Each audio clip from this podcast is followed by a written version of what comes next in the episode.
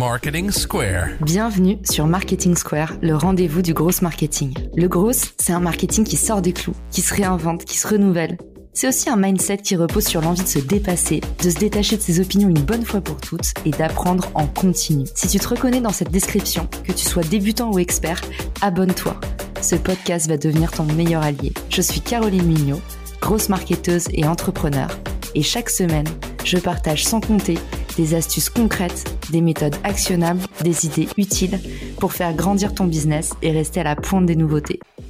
Cet épisode est rendu possible par Iconosquare, la plateforme de gestion tout en un de vos réseaux sociaux. Chaque semaine, recevez des rapports détaillés de votre activité et de votre impact sur Instagram, TikTok, Facebook ou encore LinkedIn. Vous trouverez le lien pour tester Iconosquare gratuitement depuis les ressources de l'épisode. Bonjour à tous et bienvenue dans ce nouvel épisode de Marketing Square. La période des fêtes vient de s'achever, mais c'est tout le temps le bon moment pour préparer les temps forts de l'année en termes d'activation. J'ai le bonheur de recevoir Megan Boutlou qui aujourd'hui va craquer avec nous comment créer une campagne d'acquisition payante en e-commerce. Salut Megan, comment ça va? Salut Caroline, ça va très très bien et toi? J'avais reçu Pierre qui m'avait épaté, qui avait signé un épisode justement aussi spécialisé en e-commerce. Il m'a dit, il faut que tu rencontres ma cofondatrice j'avais toute confiance en lui parce que l'épisode a hyper bien marché. On attend de cet épisode du coup du contenu un peu actionnable pour comprendre en fait bah, les gros écueils à éviter et puis aussi bah, comment on organise son acquisition payante toute l'année. Qu'est-ce que tu observes grosso modo comme bonne pratique? Comment tu répartis ça par canaux, tout ça? D'une manière globale, la façon de voir tes campagnes, c'est de se dire qu'il faut avoir une stratégie sur l'année. On va pas lancer des campagnes Facebook et Instagram Ads pour deux semaines euh, juste avant Noël ou juste avant la fête des mères parce qu'on sait que c'est un moment fort pour ton e la stratégie, c'est plutôt de se dire comment je fais toute l'année pour dépenser un budget qui est moyennement élevé ou petit budget, tu vois, et au moment où il y a des temps forts, l'augmenter, appuyer sur l'accélérateur sur des choses que je sais qui fonctionnent pour pouvoir générer une croissance accrue à ces moments-là de, l'année qui sont forts. Mais on va pas dépenser euh, des petits budgets par-ci par-là parce qu'en fait, ça, ça a marché il y a quatre ans. Aujourd'hui, ça marche plus. Euh, aujourd'hui, l'algorithme, il favorise clairement les marques qui investissent tout au long de l'année et qui sont régulières.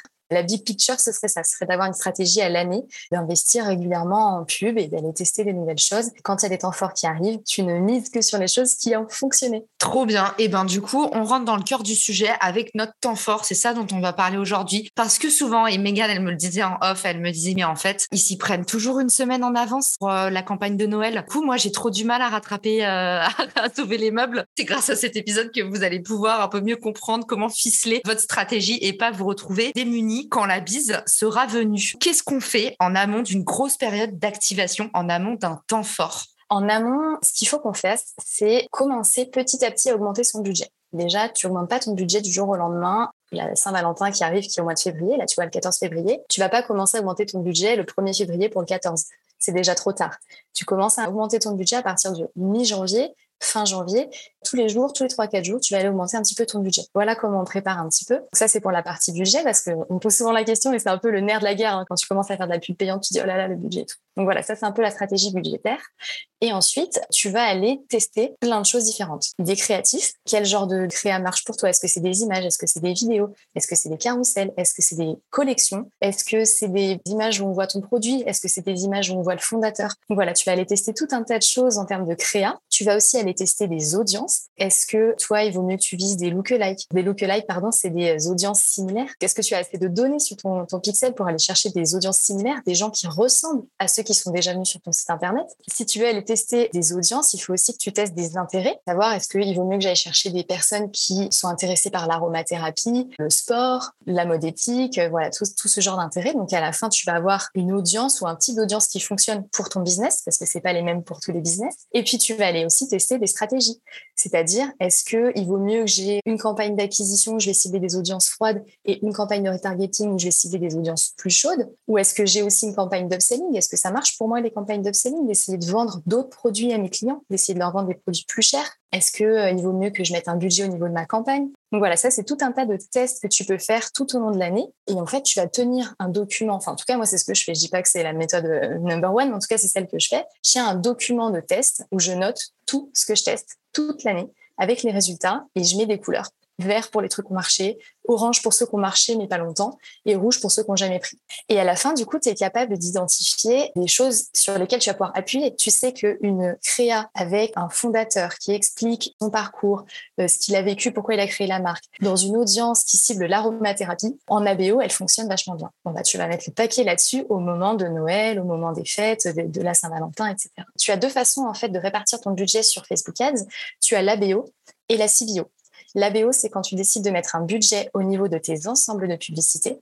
Et la CBO, c'est quand tu décides de mettre ton budget au niveau de la campagne. Du coup, l'algorithme va répartir lui-même le budget que tu lui as affecté à tes différents ensembles de publicité. Merci Megan. Un petit peu déçue. Je pensais que c'était une nouvelle drogue. Euh, ah. D'accord, très bien. Donc c'est une façon, vous l'avez compris, de faire travailler l'algorithme truc le plus difficile, c'est apprendre à désapprendre. Et en fait, on nous a tellement appris à utiliser la publicité comme un pansement, de genre tamalou, ok, mais une petite campagne, ça va s'arranger. Du coup, j'adore cette approche. Donc, Megan qui nous dit, tenez à une espèce de boîte à idées sur Excel. Tu utilises quoi, Notion? Ouais, je suis sur Excel et sur Notion. Excel pour tout ce qui est reporting et Notion pour tout ce qui est boîte à idées. C'est vraiment mille mots. Hein. J'ai vraiment pour chaque fiche de compte que je gère, boîte à idées. Et là, je balance. Dès que j'ai une idée d'audience à aller chercher, dès que j'ai une idée de créa et tout, je mets tout là-dedans. Tu peux te rendre compte assez vite que c'est des choses que tu n'avais pas soupçonnées qui vont fonctionner pour ton business. Je vais donner un exemple très concret, mais j'ai accompagné les Minimondes l'année dernière. Les Minimondes, c'est une entreprise qui vend des jouets en plastique recyclé et des carnets de voyage pour les enfants. Et en fait, je m'étais dit, bah, eux, c'est sûr, faut que j'aille cibler les parents. Euh, c'est sûr, ça va être ceux qui aiment la mode éthique, tu vois, qui sont dans le, la slow fashion, euh, tu vois, des trucs comme ça. Et en fait, ce qui a mieux marché, c'était euh, bah, d'aller cibler les femmes qui aiment le yoga.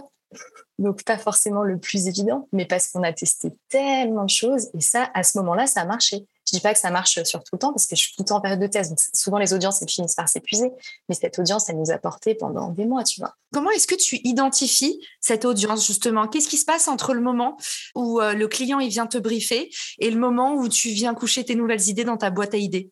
Première étape, c'est que je vais déjà aller chercher les intérêts qui paraissent les plus évidents. C'est tout cuit, tu vois, c'est entre tes mains, donc tu vas tester ça. Sur un malentendu, ça peut prendre. Et souvent, ça marche. Et puis après, et au bout de quelques semaines, quelques mois, bah, ça s'épuise. Donc là, il faut que tu ailles chercher des nouvelles idées. Là, tu pars du persona. C'est-à-dire, je sais pas, tu vends, tu es un magasin de fleurs, tu vends des fleurs en ligne. Ton persona, c'est potentiellement des hommes qui vont offrir des fleurs à leurs femmes. Je veux pas être dans les clichés, mais on va le faire tant qu'on y est, on est dans les clichés. Si jamais certains nous écoutent, euh, je vous mettrai notre adresse en fin d'épisode. voilà, parfait. Mais donc, en gros, tu dis, ce persona-là, c'est un homme qui va acheter des fleurs pour sa compagne, pour sa maman, etc. Bon, ok, donc tu vas aller cibler les hommes, très bien. Mais en fait, encore une fois, dans les clichés, hein, mais euh, du coup, si je veux trouver des hommes, peut-être que je peux aller chercher euh, des audiences de sport, tu vois, genre euh, Bein Sport, genre Eurosport, Roland Garros. on, est, on est bien dans les clichés là. Football, exactement. C'est vrai que c'est comme ça que tu pars du persona en fait et tu essaies d'élargir petit à petit. Alors si le sport marche pas, peut-être l'automobile, comme un camion par exemple, qui est un, un prescripteur de ouf pour les hommes, c'est peut-être ces audiences-là qu'il faut aller chercher. Concrètement, quand tu vas chercher ton audience dans ton ensemble de publicité, quand tu paramètres ton ensemble de publicité, tu vas aller taper l'intérêt. Donc par exemple, Bein Sport, et là, tu as un petit mot à côté qui s'appelle suggestion, sur lequel tu peux cliquer. Et quand tu cliques sur suggestion, il va te sortir tout plein d'autres intérêts qui sont en lien avec Beansport. En gros, euh, beaucoup d'imagination, beaucoup de tests, mais du coup, tu fais pas tellement une étude de ton audience où en fait, tu vas aller t'intéresser à ton persona, conduire deux, trois tests utilisateurs, te confronter à des panels de consommateurs pour comprendre quel est leur lifestyle, tout ça. On n'a pas besoin de faire tout ça. On peut se débrouiller à l'huile de coude depuis les suggestions Facebook, enfin Meta. Alors franchement, si tu as le temps, fais-le. ah. mais après, honnêtement, tu n'as pas besoin de ça pour commencer, tu n'as pas besoin de ça pour te lancer.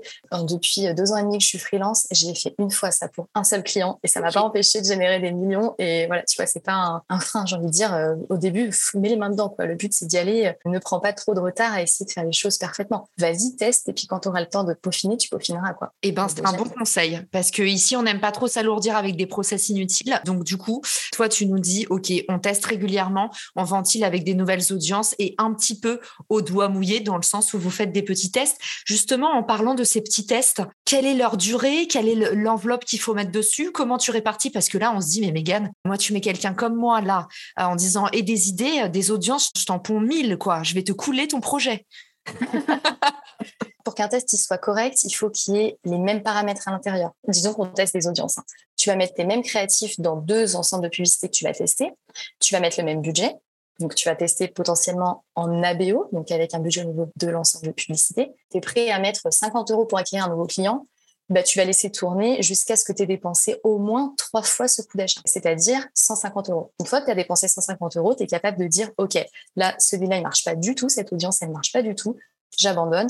Ou alors, OK, cette audience, elle a fait des ventes, je suis rentable, bah, c'est une audience qui fonctionne pour moi, feu, je la mets dans une campagne à part où il y aura un budget qui va tourner tous les jours dessus, et, Donc, toi, ta reco, c'est d'attendre d'avoir fait trois ventes très concrètement, pour avoir un coup d'ac moyen, toi, tu nous dis à partir de trois, tu sais, en fait, un, tu te dis, c'est la chance. Deux, tu te dis, c'est une coïncidence. Trois, tu te dis, OK, là, euh, j'ai de quoi faire une moyenne. C'est ça? Bah, en gros, oui. Et puis après, euh, bien sûr, tu restes alerte. Hein. C'est pas parce que tu passes ta campagne et tu te dis, elle va fonctionner qu'elle va marcher pendant dix semaines. Hein. OK, c'est un super tips. J'adore. Mais en gros, tu sais que ça fonctionne. Tu la passes dans une campagne où il va y avoir du budget régulièrement. Et le jour où elle finit par euh, plus marcher, bah, tu désactives. Et comme tu testes en permanence, tu pourras en remettre une nouvelle dans la boucle. Si je décide que je suis prêt à aller jusqu'à 50 euros pour mon prospect. Si j'ai dépensé 150 euros et que j'ai pas eu les trois ventes escomptées, on cut tout de suite. Si j'ai eu les trois ventes escomptées, c'est ok, mais ça casse pas trois pattes à un canard. Et si jamais j'ai eu plus de ventes, c'est trop bien, à fond les ballons sur le budget. C'est un peu ça Exactement. Du coup, de quoi on a besoin pour créer sa première campagne sur Meta Ads?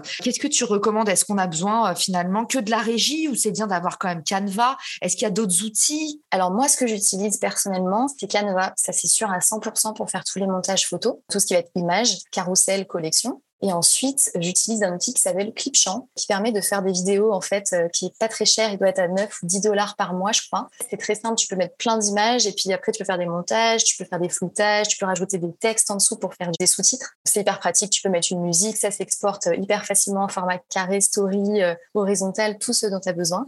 C'est un outil, moi, que j'adore, Clipchamp.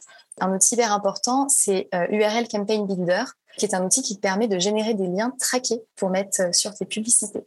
Quand tu crées une publicité, tu sais, tu vas mettre un lien à la fin euh, vers laquelle la publicité va rediriger tout utilisateur qui clique dessus. Et en fait, ce lien, c'est cool de pouvoir le traquer avec ce qu'on appelle un URL builder à la fin, un UTM, qui va pouvoir enregistrer des paramètres qui vont ensuite remonter dans ton Google Analytics. Et c'est ce qui te permettra en fait de dire, OK, donc ce trafic-là, il vient de ma pub Facebook, de telle campagne, de telle pub, etc. Alors du coup, ça, ça intervient en plus du pixel que tu as potentiellement mis sur ton Spotify ou ton site e-commerce? En fait, c'est pas sur le même niveau. C'est-à-dire que le pixel, il va enregistrer ce qui se passe sur ton site, il va faire remonter des données dans ton business manager. Ça, c'est cool parce que ça permet de regarder un petit peu ton trafic sur ton site, mais c'est pas aussi poussé qu'un Google Analytics. Campaign URL Builder, donc cet outil dont je te parlais, lui va te permettre de faire remonter des données dans ton Google Analytics. C'est-à-dire que si toi déjà tu regardes par exemple toutes les semaines Google Analytics et tu dis ah ouais j'ai euh, je passe 5000 visiteurs cette semaine, j'ai vu qu'il y en a euh, peut-être 3000 qui viennent de ma newsletter, peut-être 1000 qui viennent de l'organique. Et du coup, si tu mets ce petit paramètre à la fin de ton URL, tu pourras aussi dire qu'est-ce qui remonte de Facebook Ads. Donc, c'est juste pas au même endroit où tu regardes. Le pixel, il te permet de faire remonter des données dans ton business manager. Et ces petits paramètres-là, ils te permettent de faire remonter des données dans ton Google Analytics. Merci aussi pour les petits outils. Je les mettrai dans les ressources de l'épisode. Comment est-ce que tu définis tes objectifs de campagne? Quand tu lances une campagne sur Facebook ou Instagram Ads, donc sur Meta Ads, tu dois choisir en fait un objectif de campagne. L'algorithme de Facebook est très malin, c'est-à-dire que si tu lui dis je veux un objectif de trafic, il va aller chercher des gens qui ont le clic facile, qui cliquent sur toutes les pubs, mais qui achètent jamais. Parce que c'est facile d'aller chercher ces personnes-là. Si tu lui dis, je veux lancer une campagne de conversion, et puis après, tu lui diras, c'est quoi une conversion pour toi? Est-ce que c'est un achat? Est-ce que c'est un ajout au panier, etc. Là, l'algorithme, il va aller chercher des gens qui ont l'habitude d'acheter sur Internet et d'acheter après avoir cliqué sur une pub. Définir ton objectif de campagne, c'est hyper important parce que l'algorithme est très malin. Et si tu lui dis je veux faire de la vue vidéo, il va te montrer plein de gens qui voient des vidéos mais qui en fait n'achètent jamais. Si tu fais du e-commerce, déjà premièrement, ne fais pas de campagne de notoriété, ne fais pas de campagne d'engagement, fais des campagnes de conversion. Si ton objectif c'est de faire du chiffre d'affaires, de vendre, bah, choisis un objectif de conversion et dis à l'algorithme d'optimiser pour de l'achat. Ça sert à rien quand tu as un petit budget ou quand tu as une start-up de faire des campagnes de notoriété. Quand une start-up, le but c'est de générer du cash, de pouvoir le réinvestir, de développer tes produits, de pouvoir euh, embaucher.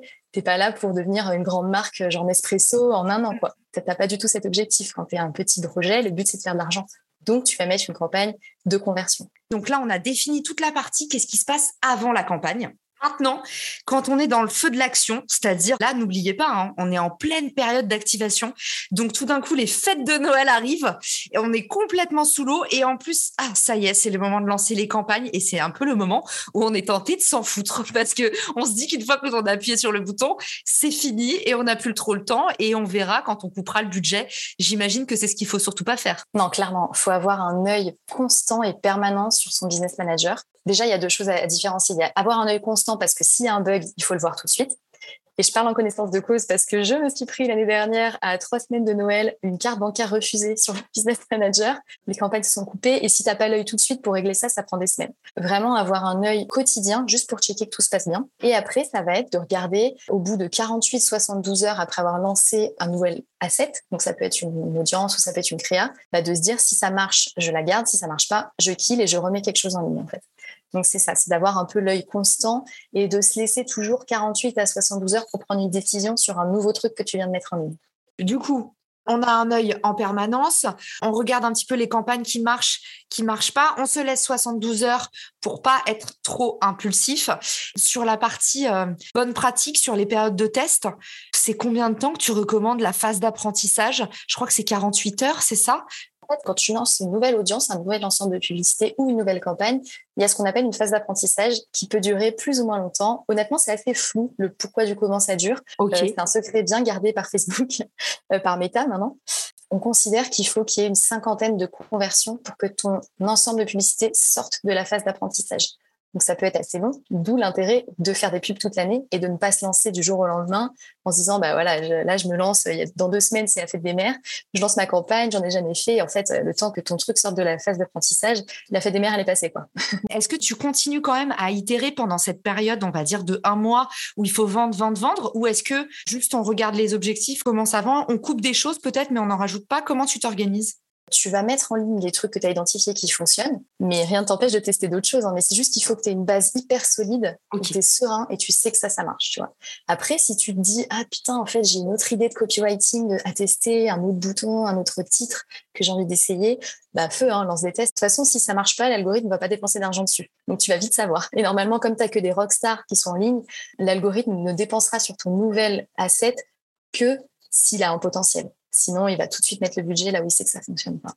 Ok, j'avais posé la même question à Honoré qui est passé dans le podcast avant toi. Sur la partie euh, campagne, on parle de tests, tout ça, on donne pas trop d'échelle. Combien tu crées de variantes par campagne? On parle de quelle ordre de grandeur? Sur une marque du style euh, startup? Je te laisse me dire que tu préfères dire, bah voilà, si une marque met environ 10 000 euros par mois, c'est plutôt ça. Si elle met 1000, c'est ce que j'allais dire. Ok. Quand tu as un budget en dessous de 300 euros par jour, c'est un petit budget. Moi, je fais des tests pas entre campagnes, mais entre ensemble de publicités et entre publicités. Les campagnes, globalement, une campagne égale un objectif ou égale un niveau de funnel. Et je vois pas pourquoi je mettrais en concurrence une campagne d'acquisition avec une campagne de retargeting. En tout cas, dans ma façon de fonctionner, ça n'a pas de sens. Je mets en concurrence des audiences ou des créas, des publicités. Et donc, si tu as un budget en dessous de 300 euros dans une campagne d'acquisition qui va cibler une audience froide, ça va être des audiences similaires ou des audiences par intérêt, je vais mettre maximum quatre audiences en concurrence les unes avec les autres pour faire mes tests. Et à l'intérieur de chaque audience, je vais mettre maximum trois publicités parce que j'ai un petit budget. Si tu as plus de 300 euros par jour, en dépenses. Là, je vais aller jusqu'à maximum sept audiences en concurrence les unes avec les autres dans ma campagne. Et à l'intérieur, la créa, 5 maximum me dis, dis donc, il y a du taf et on a intérêt à s'être bien inspiré avant et à avoir régulièrement mis à jour cette boîte à idées. Parce que c'est vrai, quand c'est pas ton métier, autour de moi, il y a pas mal de personnes qui me disent, mais j'ai du mal à écrire un texte. Et je me dis, oh là là, quand on leur dit qu'il va falloir créer des variantes, et eh ben, bon courage. Il y a des petits outils maintenant qui font ça. Moi, je sais que j'aime bien Write Sonic. Je vous mets le lien dans les ressources de l'épisode. Vous dites ce que vous vendez de façon très descriptive et vous allez voir, il vous fait des suggestions. Donc, je sais pas si ça peut un peu vous décoincer, mais j'ai l'impression l'impression de vous sentir, vous qui écoutez l'épisode et qui vous dites, oh là là, mais euh, j'ai trop du mal à faire un visuel et une copie, comment je vais en pondre plusieurs? Plus t'en fais, plus tu as l'habitude et faut se décoincer hein, par rapport aux pubs souvent, c'est des pubs qui ne sont pas dans ta page d'actualité, dans ta page Facebook, qui sont pas sur ton fil Instagram. Au pire, tu as fait un truc qui marche pas top, c'était un peu nul, on s'en fiche quoi. Il y a peut-être quelques centaines de, personnes qui m'ont vu, mais c'est pas grave. Il faut juste mettre les mains dedans et puis tu testes et à force d'écrire, tu auras des idées. Quand tu mets plusieurs créas en concurrence, tu pas obligé de tout changer. Ça peut mm. être euh, des fois rien que de changer une couleur, ça fait changer la performance de la pub. De changer peut-être l'angle de ta photo, ça change la performance de la pub. Peut-être tu vas ajouter, je sais pas, tu as une créa où on voit bien ton produit, puis tu vas dire, ah, tiens, je vais mettre la note Trustpilot dessous. Rien que ça, c'est déjà un autre test. Quoi. Donc, tu n'es pas obligé de tout chambouler, d'être un super graphiste, un super copywriter. Tu peux juste changer euh, quelques mots dans ton texte ou juste quelques couleurs dans ton image. Et déjà, ça a des variantes. Et ça donne l'impression aussi aux utilisateurs de voir des choses nouvelles, que ta marque, elle bouge, qu'il y a de la nouveauté, d'empêcher le spam, la fatigue aussi de l'audience, etc. Donc, il euh, faut se décoincer par rapport à ça, je pense. trop bien et trop bon conseil de changer une toute petite chose. Hein. On vous demande pas à chaque fois de réinventer la poudre, partir de zéro. L'avantage de la B-testing, c'est justement, il faut que ce soit des petites choses qui font la différence. Et c'est comme ça, la méthode des petits pas, petit à petit, en trouvant des nouveaux détails, des nouvelles choses qui parlent à votre audience. C'est comme ça que vous allez avoir des taux de conversion hyper intéressant.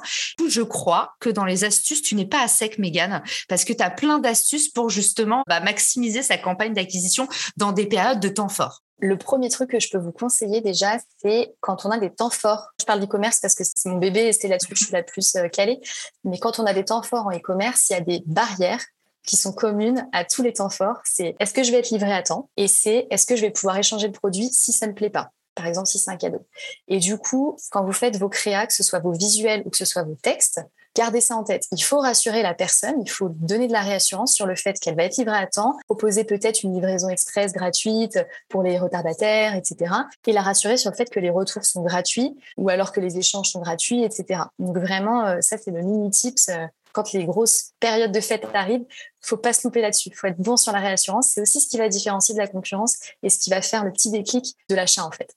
Les vidéos, ça fonctionne bien, ça fonctionne mieux, ça fonctionne déjà moins qu'avant. J'ai l'impression que c'était un peu la bonne pratique de 2021, les facecam. Eh ben, franchement, ça dépend. J'accompagne des, des business qui sont très différents. J'ai euh, de la mode, euh, j'ai eu des jouets, des produits très innovants. Et franchement, ça dépend. Mon client qui vend des kits solaires euh, qui sont faciles à installer, rapides à installer, c'est que de la vidéo quasiment. Parce que les images, ça prend pas. On a testé tous les trucs d'images, ça ne prend pas que la vidéo. Mon client qui est dans la mode, qui s'appelle Monlimar, qui vend des vêtements pour hommes fabriqués de manière locale, proche, etc. Pour elle, c'est carrément les images qui fonctionnent le mieux. Quoi on a testé hein, plein de choses différentes, on a testé des collections, des gifs, des machins, et en fait, ça dépend. Ça dépend de ouf. Moi, je suis pas fermée à dire euh, c'est forcément de la vidéo qui marche, forcément des face cam.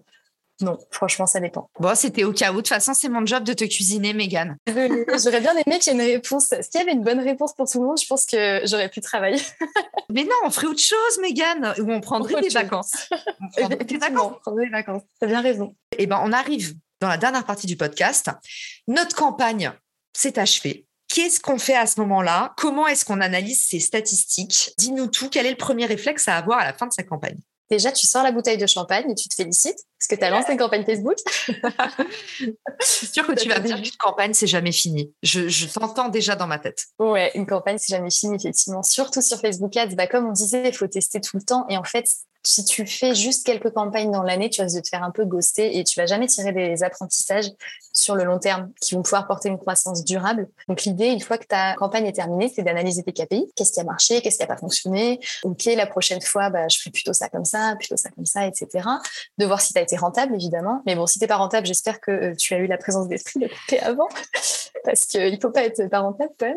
Et en fait, après, c'est de se dire comment je fais pour redescendre mon niveau de dépenses. Tu as sûrement une grosse enveloppe en fait budgétaire pour ta grosse campagne. Tu n'as pas le budget infini. Donc, il faut que tu redescendes un peu ton niveau de dépenses.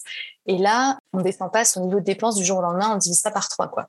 Parce que sinon, ça va perdre l'algorithme, tu vas perdre tous tes apprentissages. Tu avais structuré ton compte avec plusieurs ensembles de pubs parce que tu avais le budget pour si tu commences à, diviser par trois et que tu gardes la même structure, il va s'y perdre l'algorithme en fait. Il va avoir un tout petit budget à dépenser sur plein de choses différentes. L'idée, c'est plutôt de diminuer petit à petit. Au même titre que ce que tu as augmenté, tu rediminues tous les deux, trois jours, quatre jours peut-être, tu vois, genre 10% ton budget, jusqu'à arriver à un niveau de dépense un peu plus raisonnable pour toi. Quoi sais que c'est la première fois que j'entends cette info-là et pourtant euh, je l'ai pensé ce sujet parce que euh, sur Clubhouse on a fait plein plein d'épisodes sur l'acquisition payante. Donc toi tu nous dis en fait euh, on divise pas son budget par trois, on coupe surtout pas les tuyaux d'un coup et en fait on se rend compte à quel point ça va mal avec la réalité du marketeur parce que pour le coup la façon même dont en général on fait son budget c'est pas tellement sur l'année, c'est en gros ah bah là il y a Black Friday qui arrive, tu vas me mettre 10 000 balles en pub hein. et du coup c'est vraiment même dans la façon. Pour ceux qui nous écoutaient, là, n'hésitez pas d'ailleurs à nous envoyer votre avis. Mais tous les marketeurs que je connais, c'est on a un budget sur l'année et puis, il y a le budget un peu fait. Et du coup, ça fait qu'on y va à fond les ballons. Et puis après, on coupe tout d'un coup. Et toi, tu nous dis, en fait, du coup, prévoir une stratégie un peu en escalier où euh, tous les trois jours, on descend d'une step. Après, euh, si tu as les moyens de ne pas être rentable pendant trois mois avant de retrouver ton niveau de performance, euh, soit, hein, ça, ça dépend du budget de chacun.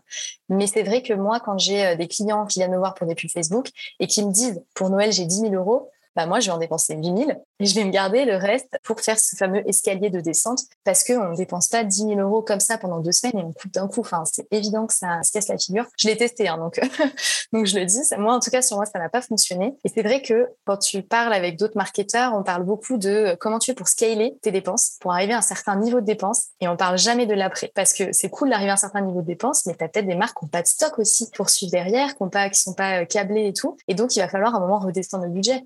N'en parle pas souvent. Et du coup, euh, bah ouais, moi je l'ai testé et euh, je me suis rendu compte que le mieux dans ton budget de prévoir, c'est des escalades, j'ai envie de dire en pente douce, euh, jusqu'à ton budget de croisade, entre de croisière. Ton budget de croisade, j'adore ce lapsus. Alors ça, je ah oui, tu le laisses. Bah Magnifique. Trop tard. assumé. le budget de croisade. Il y a autre chose aussi qui est au cœur des préoccupations de tout le monde. Je trouve qu'on n'entend pas assez. On parle toujours de quand est-ce qu'on débute sa campagne, on ne parle pas de quand on l'a fini. Est-ce qu'une campagne de Noël, ça finit vraiment le 25 décembre? Non, pas du tout, parce que déjà, tu as tous les retardataires qui n'ont pas offert le cadeau à mamie Joël, euh, qui vont voir dans deux semaines, tu vois, parce qu'elle habite en Bretagne et que le temps de monter, bon bref.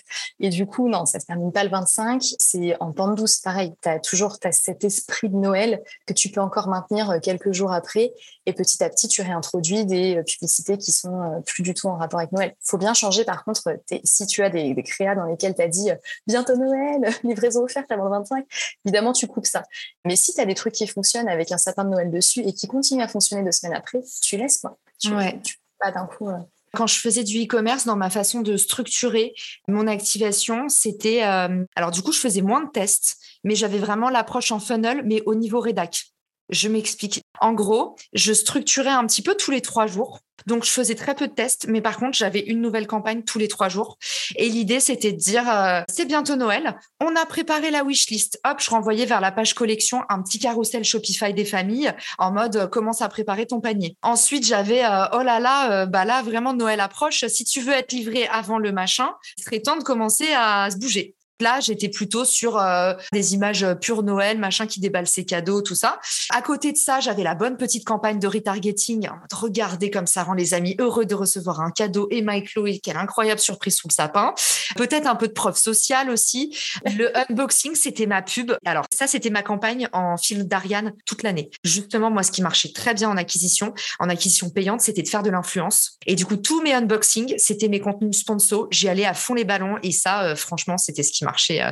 Après, j'étais sur la cible bijoux féminine. Donc, encore une fois, apprendre avec des pincettes. Je vous donne un retour d'expérience très précis là-dessus. Et puis, après, il y avait ma campagne dernière 48 heures, dernière 24 heures, il y avait même peut-être dernière 12 heures. Juste pour vous expliquer, vous donner un petit retour d'expérience, on adore dire dans le podcast, il n'y a pas une seule bonne façon. Il faut en considérer plein et voir et tester ce avec quoi vous êtes à l'aise. Mais moi, du coup, j'avais vraiment cette approche euh, très structurelle de tous les trois jours, il y a une nouvelle campagne. Du coup, c'est la façon dont moi, je luttais contre la Zoom fatigue. Du coup, ma campagne n'était pas finie à ce moment-là. Après, j'avais ma campagne spéciale retardataire. Donc là, c'était vraiment genre, il est jamais trop tard pour faire plaisir, tu peux encore te rattraper, un petit trait d'humour, un machin. Et attention, début janvier, écoulement des stocks avec un buy one, get one, un acheté, un offert. Voilà comment je structurais un peu ma période de promo. Par contre, hyper mauvaise élève, j'ose à peine le dire devant le regard accusateur de Megan, mais moi après, je coupais tout le robinet, d'un coup d'un seul, je disparaissais. Tu m'as jamais vu, ciao, bye. Trop intéressant tout ce que tu as dit. Et c'est vrai que je ne l'ai pas dit, mais je le fais aussi. Hein. Mais en fait, c'est hyper intéressant de le dire comme ça. Moi, la raison pour laquelle je coupe pas, c'est parce que, comme je disais, mes clients, il y a 80% de leur acquisition, ça vient de Facebook. Donc, je peux pas m'arrêter euh, en fait du jour au lendemain. Mais effectivement, euh, je comprends tout à fait euh, aussi cette stratégie-là. Et je dis pas que la mienne est la meilleure. En tout cas, c'est celle que j'ai moi, mais effectivement super intéressant. Quoi. Je crois quand même que tu as des résultats assez exceptionnels. Tu es trop humble pour en parler. merci beaucoup pour le temps que tu nous as accordé aujourd'hui. Je mettrai du coup dans les ressources de l'épisode le meilleur moyen de te contacter. Quel est-il? Sur LinkedIn. Trop bien. Okay. Et du e-commerce, mais sur LinkedIn. c'est ça. Vous verrez jamais les pubs de Megan sur LinkedIn, mais Megan, elle, elle est sur LinkedIn. Et eh ben, merci à tous pour votre écoute. N'hésitez pas à vous connecter avec Megan si vous avez des petites questions, si vous voulez juste lui envoyer des remerciements pour cet épisode qui était quand même hyper actionnable sur un sujet un peu technique, un peu difficile à vulgariser. Je vous embrasse très fort et je vous dis à très vite pour un nouvel épisode de Marketing Square. Ciao!